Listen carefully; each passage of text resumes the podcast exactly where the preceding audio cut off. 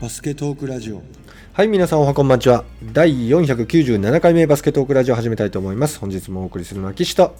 モン吉です。どうも、おはようございます。こんばんはだね。23時31分。こんばんちはです。はい。おはこんばんちはですね。はいお久しぶりでございます。お久しぶりですね。うんだいぶあのげっそりされてますね。はい。はい。はい、まあ、げっそりされてるというところでね、皆さんちょっと感づいた方いらっしゃるんじゃないでしょうか。私、実はコロナ陽性出まして、えーぶっ倒れておりましたでございます。本当にすいません。ご迷惑をおかけしまして、長いことお休みいただきました。えっと、これについてはね、モン吉さん、コロナの会みたいなのをちょっと設けて、はい。いやまあ一体どんなことだったのかっていうのをね、まあ、療養生活までしてるんでホテルの、えー、まあ、その辺のちょっと入ってびっくりっていうところも初めて体験してあったのでまあ、そんなとことか、まあ、コロナ感染予防に役立つ話みたいなのもしかしたらできるかもしれないんでこの辺ちょっとはい。まとめて、えーバスラジの1回として配信したいと思いますんで、この時にまたゆっくり聞いてください。わかりました。すいません。あえりがとう復活してよかったです。ありがとうございます。はい。えー、とりあえず今日はどんなことを教えてくれるんですか？そうですね。うんえっと今ね、うんあの日本のそのまあアンダーカテゴリーというか。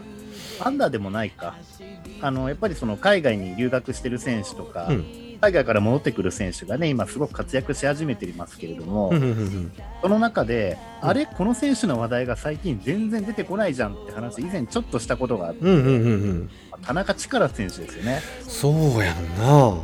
この前もアンダーのね、うん。あの大会があったのに、うん。あのちょっとね、うん結果としてはボロ負けして帰ってきちゃいましたけど、うんうんうん。あの時も田中力選手、本来あのメンバーにいてもおかしくなかったのに、なんでいなかったんだろうなとか、確かに、うん。こんだけ名前が出てこないと、うん、なんか全然うまくいってなくて、なんかもう消えかかってんじゃないかぐらいのね、そうだね。うん、下手すると忘れられちゃうぐらいの感じの、うん。うん、うん。そうこの前のラトビアで行われたアンダー19ワールドカップですよね。はい、うんまあ、その田中力選手、今どこで何してるのかっていうのがですね、うん。えーちょっとしたあの有料コンテンツのコラムの中で、ほえーっと 1, 1ヶ月半ぐらい前だったかな、出てたのでう、うんうん。はい、ちょっとそこの内容の方のちょっとご紹介とかもしておこうかなと思ってるんですよね。うんなるほど。うん。で実際、アンダー19の合宿があるって話を聞いて、うん。田中選手も参加したいっていうふうに思ってたんですけど、うん。やっぱりその自分の今、まあ、夢というか目標があって、うん。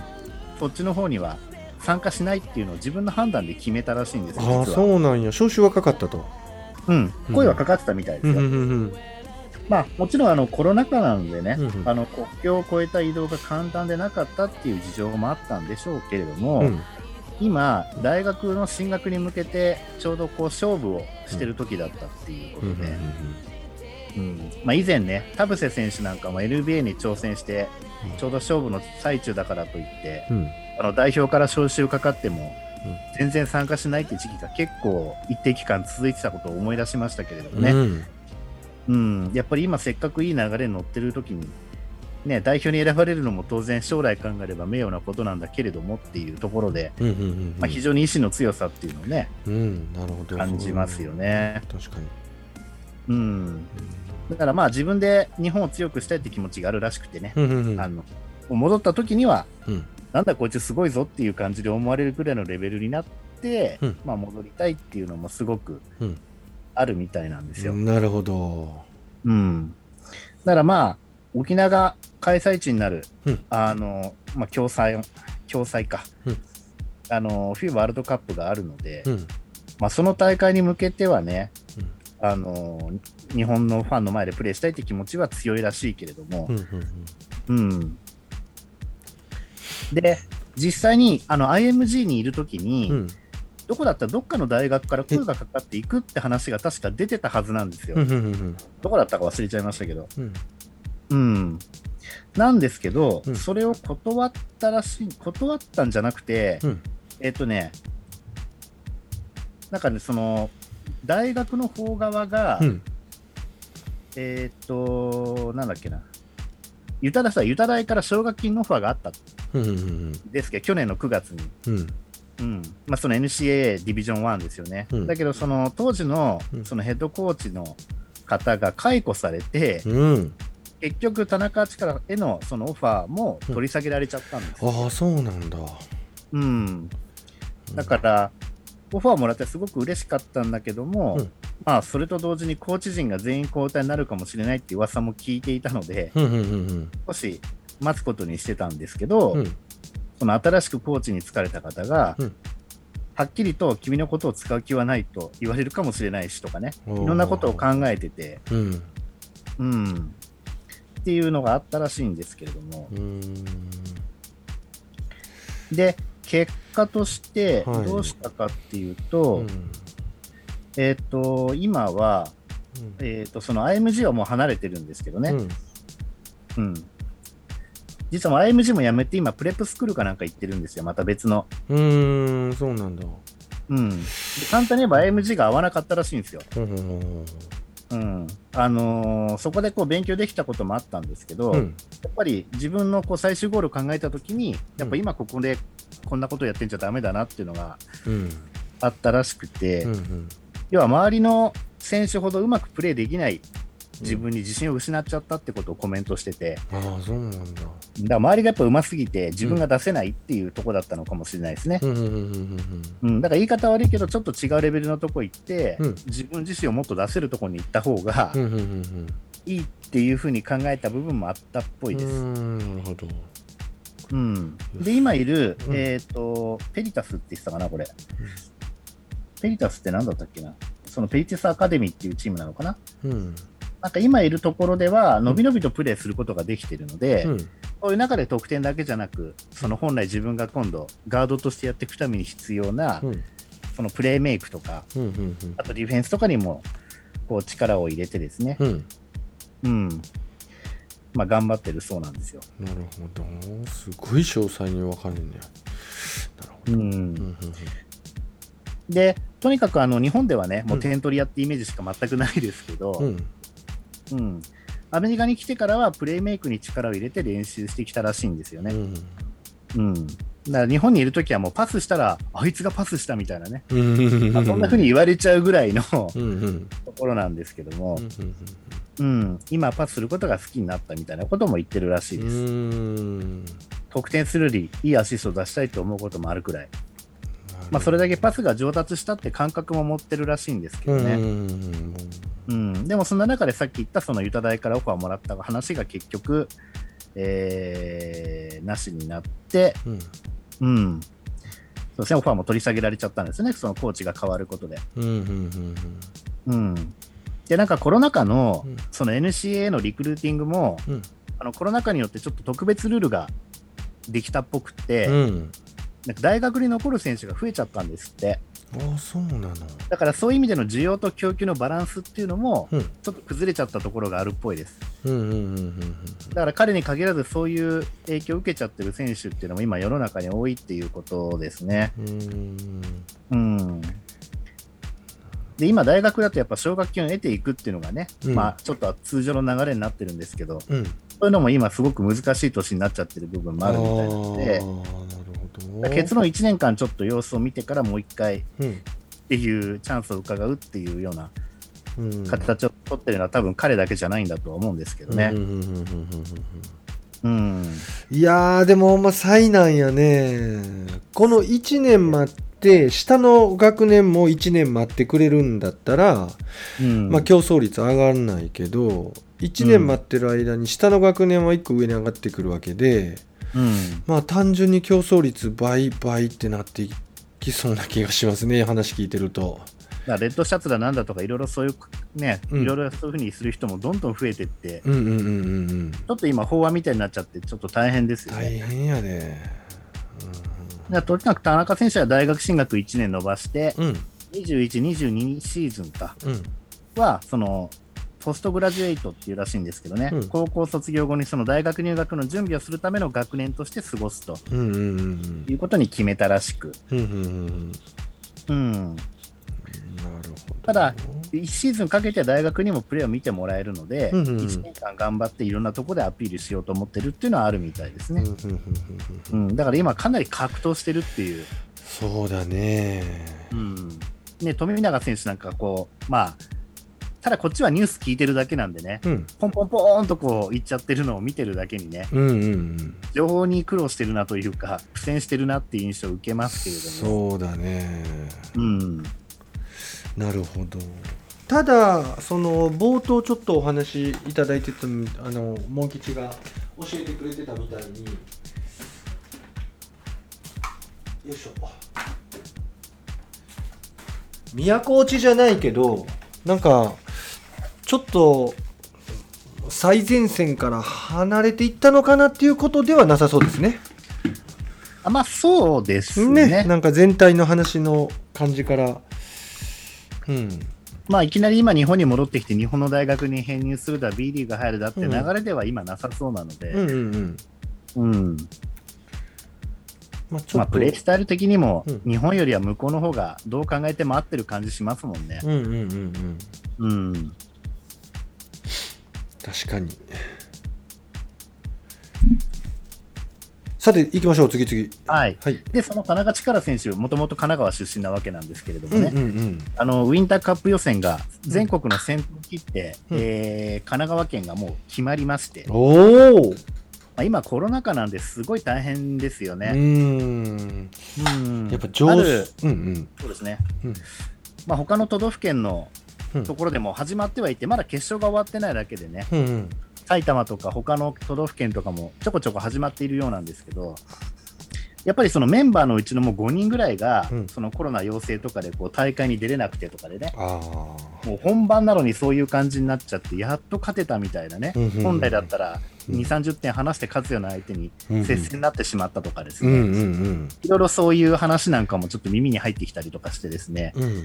うん、結果だけ見てるとね、結局同じチームが勝ち上がってきたりしてるんですけど、うん実際は相当大変な状況になってるっぽいですよね、どこもね。うんうんうんうん、で、神奈川に関してはですね、えーっと、実は、ちょっと長年見てきてる人たちからすると、ちょっと面白い状況になってまして、うん。うん。うん。えっと、神奈川インターハイに関しては、えっと、東光学園と、あと、法政二高が出てたんですけど、うん。今回ですね、えっと、準決勝まで上がってきた4チームっていうのが、うん。えっと、その東光学園と、その法政二高と、うん。あと湘南工大附属、うん。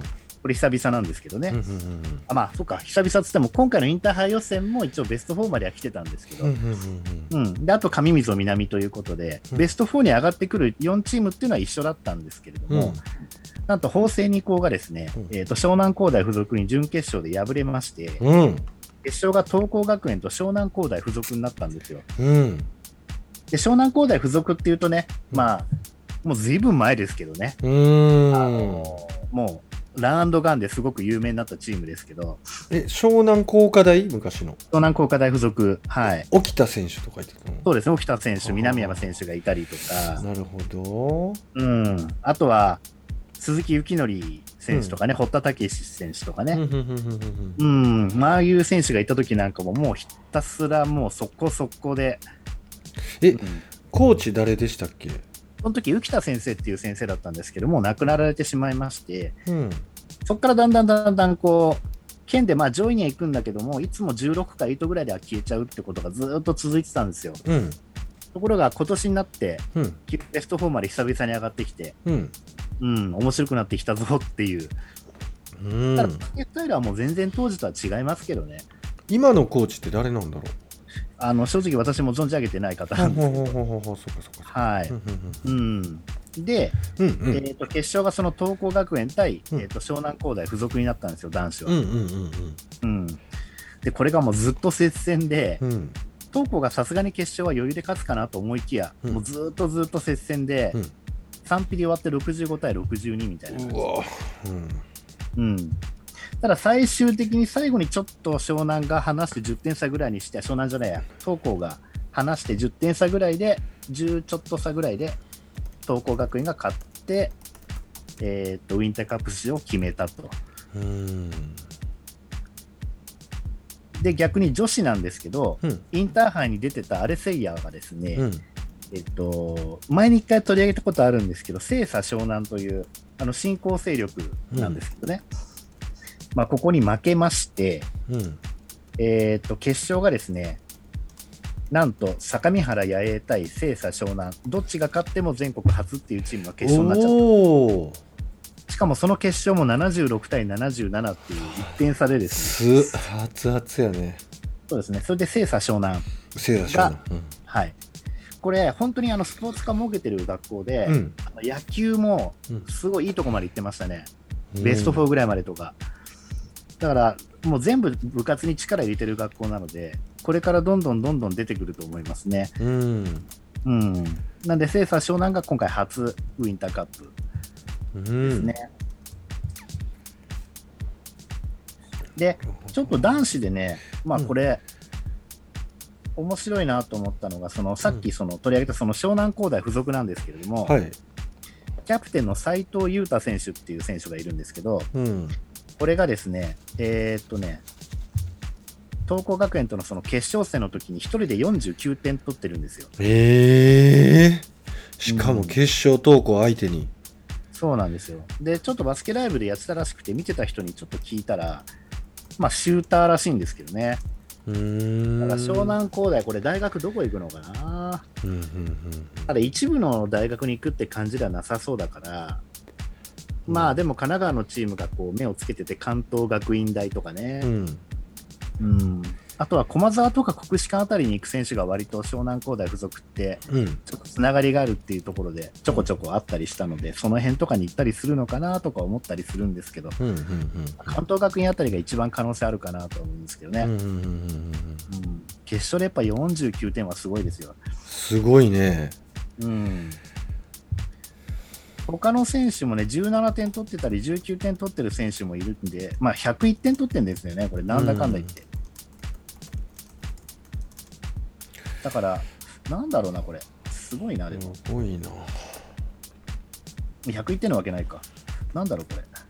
まあ、とにかく一人ですごい点取ってる選手がいるので、うんうんうんまあ、面白そうだなとは思うんですけど、あと女子の清佐湘南が、やっぱり、まあ、どうやって選手集めてるのかわからないですけどね、うんうん。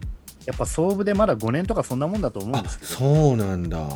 はい、まあよくここまで来たなと思って。い、やすごいね。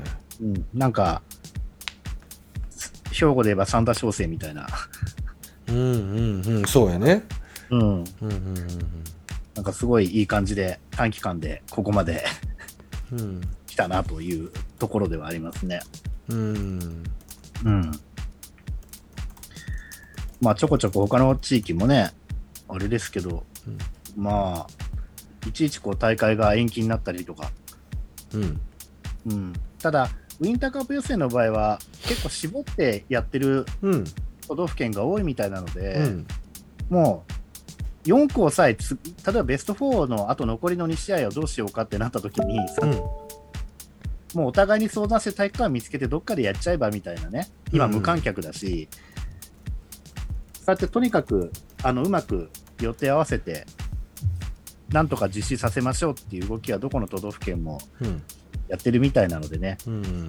うん、なるべくコンディションのいい状態の中でうん。うまくね、やってほしいなとは思いますけど、うんうんうん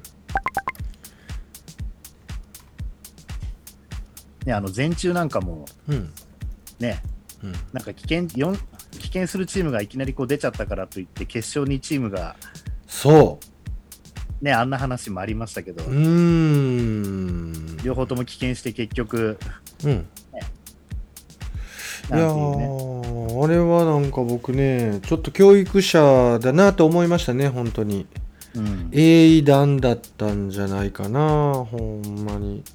でうーんもうあの大変な状況の中ねえ指導者がそこまで導いていったことも至難の技ですよあそうですね。ねにこう危険になって、この準決決勝もういいでしょってもうここまでやった中いいでしょって言って4個優勝ということになりましたけれどもうん。いやーすごいなーと思いましたね。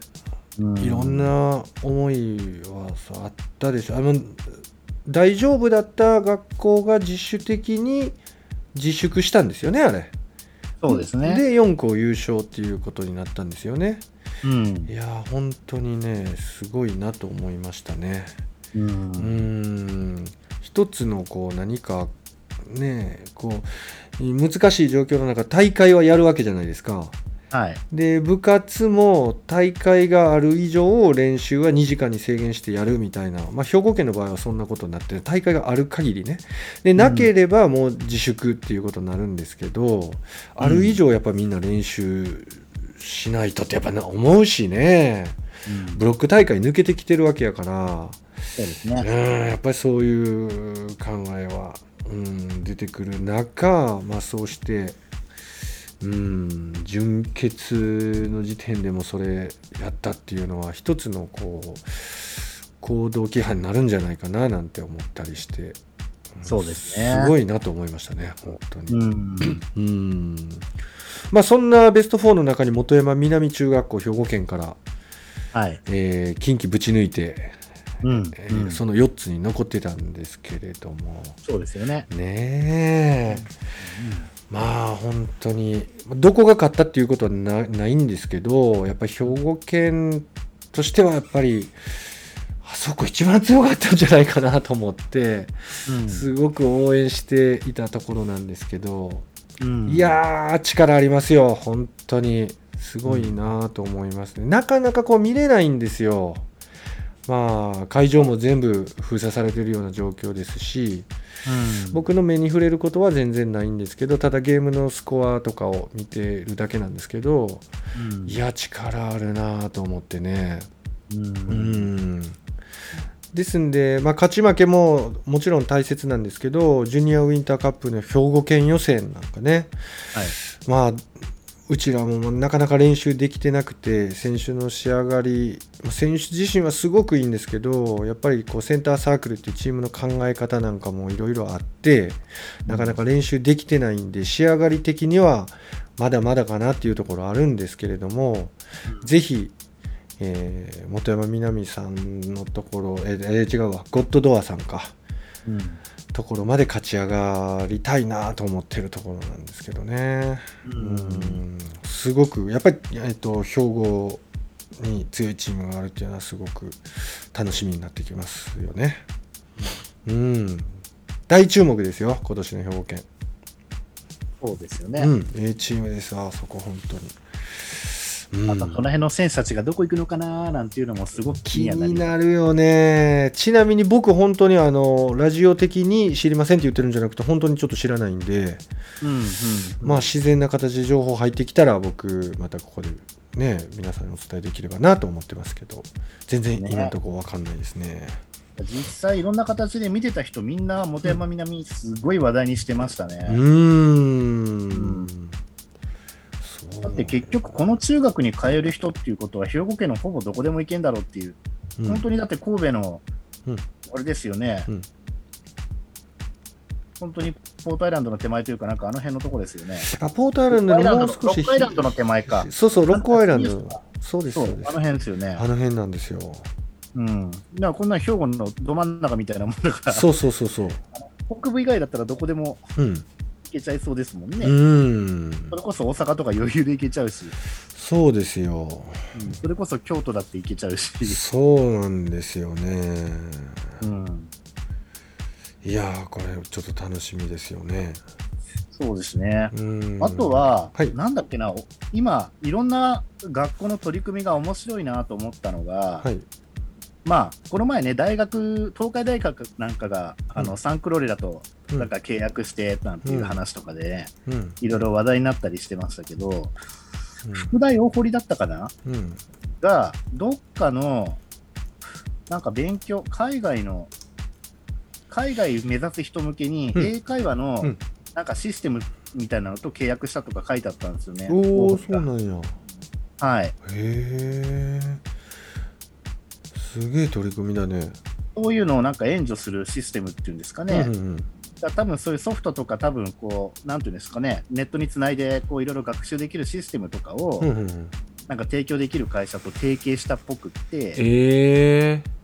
うん。だから大堀の場合はもちろんその全国で勝ちたいっていうのもあると思うんですけど、うん。やっぱその選手の将来を応援するっていう部分ですよね。うん。大堀すっごい外部利用してますよね。あの、カゴとかとも提携してるし、ああそうやんねうん、なんかリズムトレーニングとかも取り入れてるっぽいですよね。ああそうなんだ。うん。そう。だから、ね、直接的にこれやったおかげで、うん。ああなったこうなったっていうのがなんかいきなりこう目に見えるものじゃないんですけども、うんうんうんうん。でももうずっと水面下で多分以前からそういったところには目をつけてきてうん。でこれはもう絶対いけるって判断してうん。まあ取り入れたっていう感じなのかもしれないですけど、うん。うん、なんかもうどんどん先を先を行きますよね。本当に。すごいね。でもそういうのを、うん。じゃあ真似して例えばね、自分のチームに取り入れようとしても、そもそも自分たちが本当にどのぐらい効果があってとかっていうのもわからないし、うんうんうんうん。選手たちもこんなことやるんだったら、こういったことやりたいんですけどみたいにね、うん。普通は考えちゃうでしょうからね、うん。ただ猿真似すりゃいいってもんでもないので、うん。なかなかあの判断難しいところではあると思うんですけど、うん。うん。それこそムーブメントトレーニングとかもね、うん。あの行き詰まった時にやるっていう時には結構喜んで取り入れる人多いと思うんですけど、うんうん、ただ普通に上手くなりたいってだけ思ってる人だとなかなかそういうところに手を出そうとはなかなか思えない、うん。あるんじゃないかなと思ってて。そうやね。怪我とかして初めてこう筋トレじゃないけどね。もう簡単に言えばその筋トレというかね、うんうんうん。そういうトレーニング自体が大事だってことにやっと気づいたとかいうのがね。うん。大学生ぐらいになってやっとなんていうのも多分多いような気がしますし、うん。むしろクラブチームとか実業団とかプロに入るまでまともにそういうトレーニングしたことさえなかったなんて言ってるプロの人もいるぐらいだから、うん。ね、なかなかその辺が大事だって我々が分かってたからといって、うん中高生とかに訴えてってもなかなかそこがねうん。伝わらないところっていうのもまたそうやね難しい部分もあり仕方がないのかなと思う部分もあり、うんまあ年齢のタイミングとかもあってねやっぱりね。トレーニングの内容も変わってくるし余計難しいですよね。そうですね。うん。いろいろこうなんか科学的な部分っていうんですかね、うん。そういった部分もだいぶこうちょっと取り入れるような流れになってきたのかなとうんうんうん。感じることも結構多くなってきました。うん、あとはまあ関東学生リーグなんかも、あのー今2部がうんちょうど先日から始まって、1部は10月から、うん。だけど組み合わせなんかも組み合わせというか、今日も2日目だったんですけど、うん。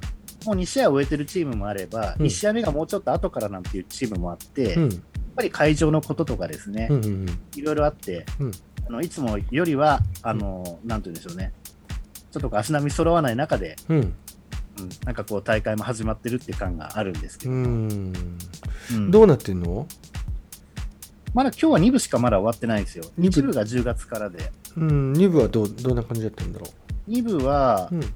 えーっと、明治とか法政とか、うあと明星大学とか、うんうんうん。まあ、そ大学がいるんですけども、うん。うんえーっと、あと国士舘とかもかな。うんうん結果を見ると、うんまあ、もう2明晰に日まで全部こう読み上げちゃっていいのかどうかあれですけど、うんうん明治が65対41で東京聖徳にまず勝ちまして、うん。で明星大が、えー92対77で江戸川大学に勝ち、勝ちはい。法政が、えー70対54で埼玉工業大学に勝ち、うん。国士舘が75対62で駒沢に勝ちました。うん。で、2日目、今日、えー明治が順天堂に92対59、うん明星が83対70で、えー埼玉工業に勝ち、うん。国士舘が江戸川に90対64で勝ち、うん。関東学院が出てきましたね、今日。で、うん。63対51で東京聖徳に勝ちっていうことで、まだ1試合もしてないチームもあれば、うんうんうんうん。2戦2勝、2戦2敗のチームもあればというところです。うんうんうんうんうん。なるほど。その特に3部以下のところなんかは、うん割とどっかの大学を会場にして、うん1日借り切ってこう試合をするっていうパターンが多かったんですけど、うん。まあ、今、なかなか大学の体育館が借りれないので、そまあ、こんな状況だから、う。うん。だから急いでこう外の体育館とかをね、学連の方が一生懸命抑えてくれてたみたいで、うん。でもそれやると全チームが試合分、できる分は抑えきれてないとかっていうのも出てきて、うん。一定をずらしてこうやるしかないとかですね。難しいなあこの運営。うん。17試合あるうちの2、3試合だけ別の体育館でやるとかですね。んうん、だから運営の人もなんかあっち行ったりこっち行ったりするのか、二手に分かれたりするのかとかね、うん。うんいろんな面で多分大変だと思い大ます。変だよ。うん。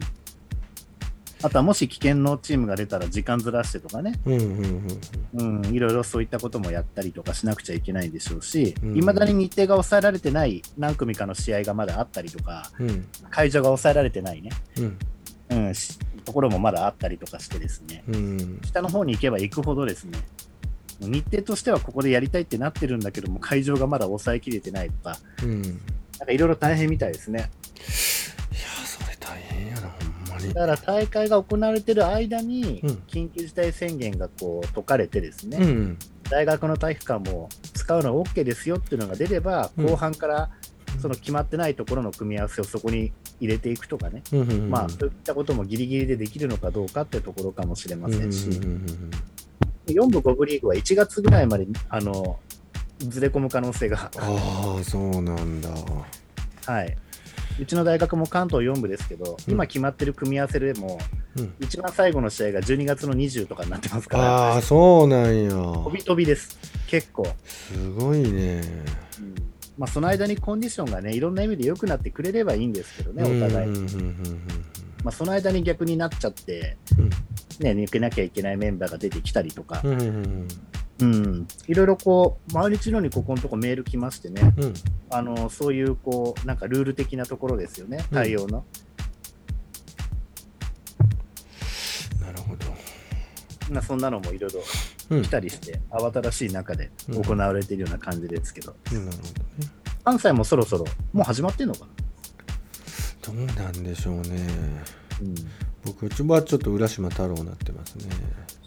まあやっぱりね、このままプロになってバスケ続けていきたいって選手とかもいるわけですからね、うん。ちょっと自分をアピールする場を失うっていうのは非常に死活問題でしょうからね、まあ、そういうことも考えて、一部、二部の方はうん。結構ちゃんと体育館も抑えられつつ、うん。うん、クラスターみたいな状況にならなければね、うん。ちゃんと試合もできてっていう形になるんじゃないかなとは思いますけれどそうですね。ですね。うん。その辺の結果なども、えーぼちぼち、えー関東学生の方、あと関西の方もアップされてるのを見ながらにはなりますけれども。えーお知らせできるところはしたいなと思ってます。了解でございます。はい。私からはこんなところです。ありがとうございます。えー、っと、これ、ちょっとしばらくね、僕、お休みしてる間に、はい。モンキッちゃんと一緒に、小豆島ストーンズ、ちょっと収録、ね、はい。インタビューお願いしようよ、みたいなこと言ってて、あれもちょっとストップしちゃってて、大変ご迷惑をおかけしてるところなんですけれども、はい。近々行けそうですか？